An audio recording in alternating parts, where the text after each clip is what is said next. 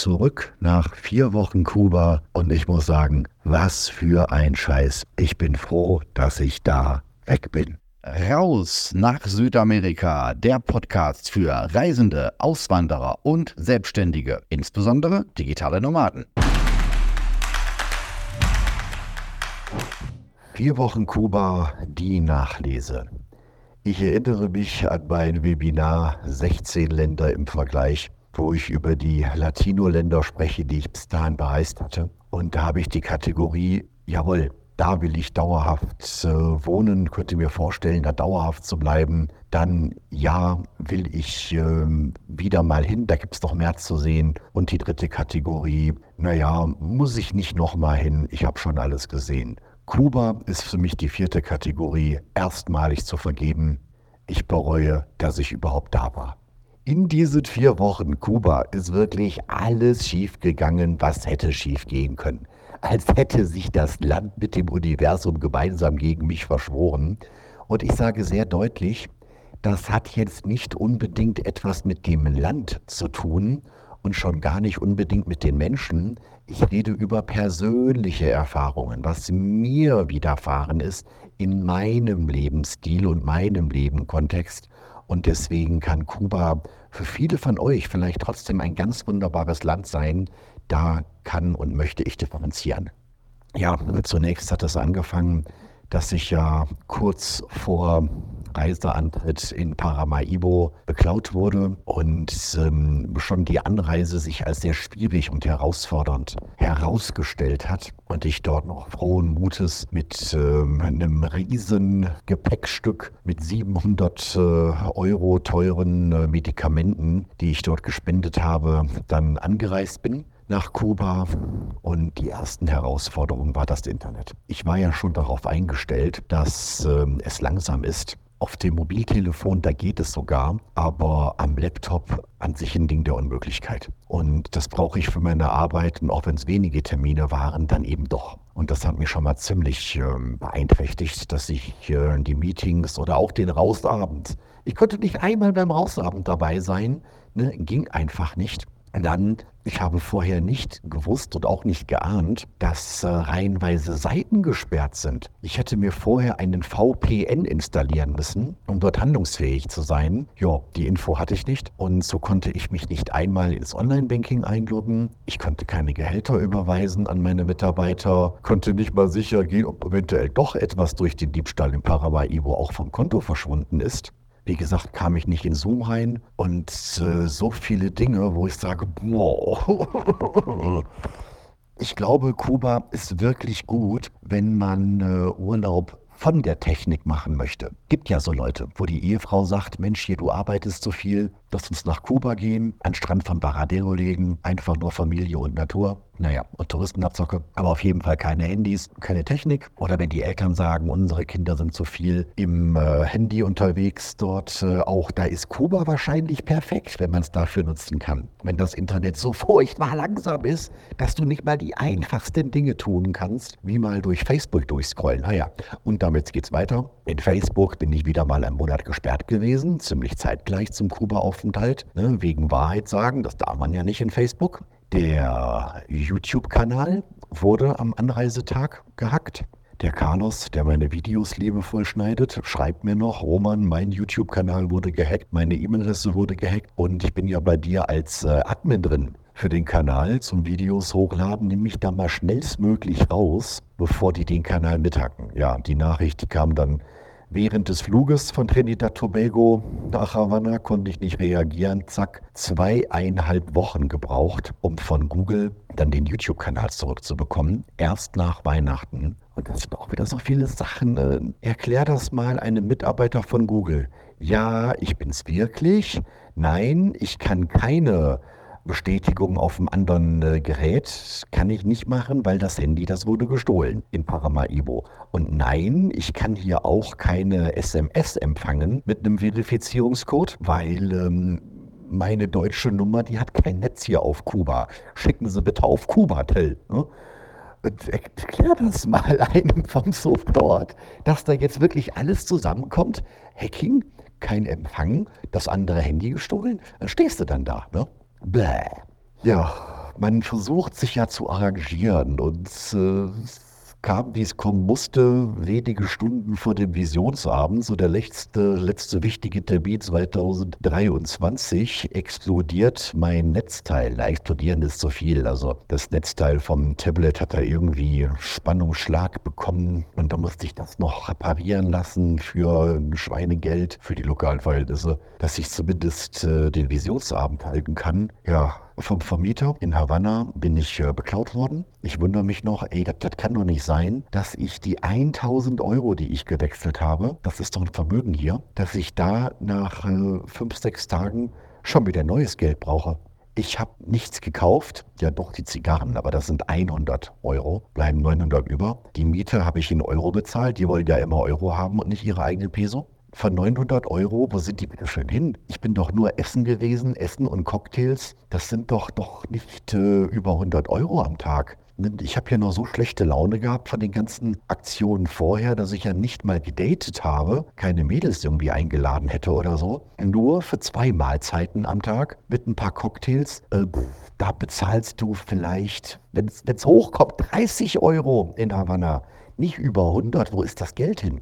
Habe ich eine Falle gelegt? Also ich habe ihm gesagt, bitte wechsel mir mal 500 äh, Euro in äh, Kuba-Peso ne, für einen Kurs von 270. Und er sagt auch noch, ja, mache ich gerne. Nicht irgendwie, ich guck mal oder ich muss verhandeln. Nö, nö, ich gebe dir den Kurs. Leg die 500 Euro auf den Küchentisch, ich hole mir das ab. Ich denke mir, okay, ne, wenn ich also noch so weniger von meinem Peso habe, Vielleicht kommt hier einer in die Wohnung. Ich habe eine Falle gelegt, 40 Scheine abgezählt. Als ich wiederkam, waren natürlich die 500 Euro weg, absprachemäßig. Aber von den 40 abgezählten Scheinen waren nämlich auch nur noch 19 da und 21 weg. Tausender Scheine, die ganz großen. Ja, und damit war mir dann noch klar, dass da wohl in den Tagen vorher schon mehr verschwunden ist. Jetzt habe ich überlegt, was ich da für eine Strategie fahre. Da lange hin und her überlegt und mich dann äh, in Absprache mit einem, ich sage mal, Ortskundigen darauf verständigt, dass ich Brücken baue, dass wir uns darauf äh, einigen, da ist wohl eine andere Person eingestiegen, da hat jemand den Schlüssel nachgemacht ne? und guck doch mal, ob du das Geld vielleicht wieder ranbekommst, so der winkt mit dem Zaunpfahl. Als er dann ankam mit meinem gewechselten äh, Peso, hat da auch ein Viertel gefehlt. Das ist ein Vermögen für die. Die verdienen 15 Euro im Monat da haben dann, äh, das, hätte er das Geld nicht nachgezählt. Ne? Als ich das Geld selber nachgezählt habe, hat er da andauernd versucht, mich aus dem Konzept zu bringen und immer wieder reingelabert. Er sagt, das wäre von einer Zählmaschine gezählt worden. Genau, der eine Packen hat 85 Scheine, der andere 115 Scheine, der nächste 77, alles krumm und schief. Welche Zählmaschine macht denn solche ungeraden Packen? Ne? Und äh, also alles sehr unglaubwürdig. Ja, und da haben dann 32.000 gefehlt. Er hat sich danach herausgeredet, es wäre ein Packen Geldscheine auf den Boden gefallen und äh, die hätten in der Wechselstube schon gesucht, von wem war das denn, vom Nebentisch oder von ihm, dass sie das bitte, bitte zurückgeben dürfen. Ich sage genau, 32.000 Peso. Was sollen das für Scheine gewesen sein? Es gibt Hunderter, Zweihunderter, Fünfhunderter und kleinere. Sollen das jetzt ähm, 100 Scheine A320 gewesen sein, die runtergefallen sind. Was für ein Bullshit. Also er hat dort äh, gelogen, mehrfach. Deswegen war ich auch in der Überzeugung, dass er dort äh, der Dieb ist und die Geschichte, die ich mir selber ausgedacht habe, von wegen hier durchs Fenster und der Luftschacht und so, ne?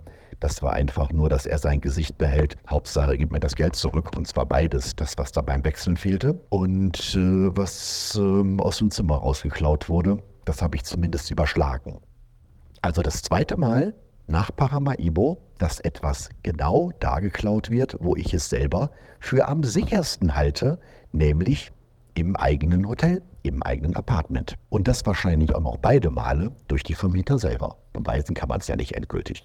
Ja, so viele Sicherheitstipps, die ich auch anderen gebe, an die ich mich halte, dass mir auf der Straße nichts passiert, aber du kannst doch nicht immer dein ganzes Vermögen mit auf der Straße durch die Gegend schleppen, weil, weil was in, in Apartment passieren könnte. Das geht einfach nicht. Das ist auch eine Situation, die wahrscheinlich jetzt eher neu ist, weil früher hat man noch mit anderen Währungen und Automaten und das ging alles noch so. Mittlerweile musst du das komplette Geld wirklich bar reinbringen ins Land und da wechseln. Und da weiß natürlich auch jeder Vermieter, wie viel Geld jeder Tourist dabei hat. Blöde Situation. Ja, so habe ich dann also die anderen Städte bereist, wo ich ja in den Live-Folgen auch etwas zu gesagt habe. Gibt natürlich Redundanzen von dem, was ich live gesagt habe, was ich hier zusammenfasse abschließend. Nach Trinidad bin ich dann in Cienfuegos gewesen. Das hat mir noch am besten gefallen. Dann zurück nach Havanna und tatsächlich lag der von mir, ich sag mal, geforderte Betrag auf dem Tisch. 310 Euro statt den 320, die ich dort äh, haben wollte. Und ich habe mir die ganze Zeit überlegt, was mache ich jetzt mit den Typen? Eigentlich, äh, ich will mir nicht immer alles gefallen lassen, man muss sich auch mal wehren. Ne? Immer nur die andere Wange hinhalten, äh, das Universum, dass das äh, merkt da doch, der lässt sich doch alles gefallen. Ja komm, gibt's gleich die nächsten auf die Fresse. Ich habe das wirklich mit mir tagelang, das mit mir rumgeschleppt, lasse ich ihn einbuchten oder nicht. Und das ist genau das Problem. Weil so eine humane Strafe, ja, aber als Vermieter einen Tourist beklauen, da kommst du in Kuba fünf bis acht Jahre ins Gefängnis. Und ein kubanisches Gefängnis ist wirklich hart. Und ja, ich habe mein Geld zurückbekommen und dann stand da noch eine Flasche auf dem Tisch. Jubiläumsrum 500 Jahre Havanna. Die kostet ernsthaft 300 Euro. Der hat an der Miete durch mich nur 250 verdient. Auf der einen Seite sage ich, okay, das ist jetzt erst recht ein Schuldeingeständnis. Das Bargeld, was der hier hinlegt, muss dann ja von ihm kommen, wenn das nicht von mir geklaut hätte. Und äh, die, die Flasche, äh, der, der, hätte sowas von draufgezahlt durch mich. Der will einfach nur keinen Ärger, der will nicht ins Gefängnis. Okay, ich habe mir überlegt, lassen wir ein Leben. Bin ich mit ihm äh, in eine Kneipe. Das war auch so auffällig, dass er da mit mir auf einmal Bier trinken wollte. Der hat sich sonst immer um Bier trinken gedrückt und ich überlege noch, sind da jetzt irgendwo Drogen drin? Ne, ist da was in dem, in dem Rum drin? Warum schenkt er mir noch Zigarren dazu? Will der mir irgendwas unterjubeln? Will der mich loswerden? Auf einmal schiebst du da einen Film, ne? Und ich sag, komm, bevor wir hier das Dosenbier aus dem Kühlschrank trinken, wo vielleicht was drin ist, lass doch rübergehen jetzt zu unserer Eckkneipe. Ich habe auch Hunger und so. Ne? Ja, haben wir dann ordentlich reingehauen. Ich habe ihn die Rechnung bezahlen lassen. Einerseits, äh, weil er mir ja die 10 Euro, die da noch Differenz fehlten, nicht geben wollte. Und auf der anderen Seite hat er die Lügen eingestanden. Er hat die Lügen eingestanden, nicht, dass er selber geklaut hat, aber dass er gar nicht bei der Polizei war. Und äh, dass äh, ja auch da keine Diebe gefasst wurden. Was er mir alles vorher geschrieben hat, Lüge, Lüge, Lüge. Und ich sag, komm, ne, jetzt füllst du ihn ab und da kann er auch nichts mehr, nichts mehr machen. Also nichts mehr mir antun oder so. Dann äh, muss ich auch keine Sorgen haben, dass da irgendwas passiert mit, mit mich vergiften oder keine Ahnung. Ne? Ja, da habe ich dann auch gemacht. Ein Vertrag ja deutlich mehr als er. Ihn zurückgeschleppt ins Apartment auf seinen Wunsch hin und ihn auf sein Bett gelegt habe ich meine Tasche wieder mitgenommen, meinen Rucksack, zurück in die Kneipe, dann da weiter gefeiert. Deutsche kam auch noch vorbei und ja, hat man noch einen lustigen Abend. Zwischendurch kam er dann wieder zurück und äh, ist da vorbeigetaumelt, hat mir versprochen, dass er nicht mit dem Motorrad fahren wird und kam dann auch gut zu Hause an. Und dann ist was ganz Komisches passiert. Ich sage einen Fehler in der Matrix. Ja, ich habe die Rechnung bezahlt. Ich nehme meinen Rucksack, laufe die 100 Meter von der Kneipe bis zur, zur Türe, will die Türe aufschließen, ne, habe da jetzt, weil da wenig Licht ist und äh, vier verschiedene Schlüssel und welcher passt jetzt und obenrum oder andersrum drehen und natürlich auch dem Alkohol geschuldet, ne, mich direkt schwer angestellt und äh, kommt ein Kubaner vorbei, will mir gerade helfen. In dem Moment realisiere ich, Rucksack ist weg. Fehler in der Matrix. Ich sag, ich hatte ihn auf, als ich losgegangen bin, 100 Meter, mit keinem gesprochen, sonst nichts passiert. Und an der Tür, bevor ich die Tür aufgemacht hätte, ist das Teil weg. Also wenn ich es mir logisch irgendwie erkläre, habe ich ihn entweder auf den Boden gestellt äh, vor dem Aufschließen oder dann irgendwie doch in der Bar gelassen. Ne? Es hat sich nicht aufklären können, weil in der Bar sagten sie, ich habe ihn mitgenommen und das hätten sie eben noch bemerkt. Das ist auch meine Erinnerung. Und drin waren ja im Prinzip keine Wertsachen mehr, alle Wertsachen, die wurden ja schon vorher geklaut. Oder die anderen Sachen, das Bargeld, die Euro, Brieftasche, Reisepass, hatte ich alles am Mann. Ja, natürlich ist jetzt der Computer weg, also das Tablet, damit auch Fotos von zwei Jahren. Letzte Datenbackup ist, ähm, wo ich in Panama im März gewesen bin, also fast zwei Jahre. Ja, was da alleine an Arbeit drin steckt, auch an den Präsentationen, die ganzen Business-Sachen, also den Schaden, der lässt sich gar nicht beziffern. Das ist der Wahnsinn. Es gibt eine externe Festplatte, der ratet, wo die war, natürlich daneben. Das hätte ich jetzt alles nochmal schön sauber gezogen. Jetzt, wenn ich in ein, zwei Wochen in Panama bin, an meinem Schließfach, bei dem richtigen Laptop im Schließfach, bei der anderen externen Festplatte, hätte ich alles jetzt schön mal wieder zusammenkopiert. Aber nein, genau da muss so etwas passieren. Ja, nächsten Tag zur Polizei. Das Einzige, was ich wollte, ist, dass unten drunter ich in die Kamera reinschauen kann. Es gibt nämlich eine Kamera, die da zu einem äh, Restaurant gehört, was gerade renoviert wird. Die filmt genau die Tür und zumindest weiß ich, bin ich mit Tasche angekommen oder ohne. Mein, das bringt sie mir nicht zurück, aber das wäre jetzt für meinen Seelenfrieden schon mal sehr gut gewesen. Drei Stunden Zeit bei der Polizei verloren, genau derselbe Dreck wie in Deutschland, ne, mich noch gestritten mit dem Polizisten. Ja, was war da drin im Rucksack? Ja, wie Kleidung. Ja, welche Kleidung? Ja, Socken.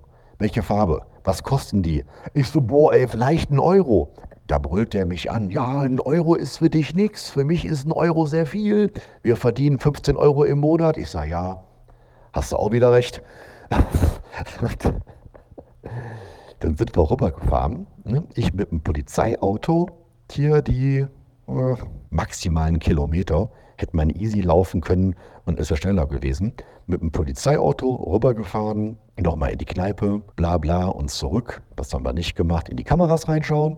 Ja, Typ, willst du mir eigentlich helfen? Ne? Und ähm, dann habe ich das auch abgehakt. Von wegen die touristenfreundlichste Polizei in Lateinamerika.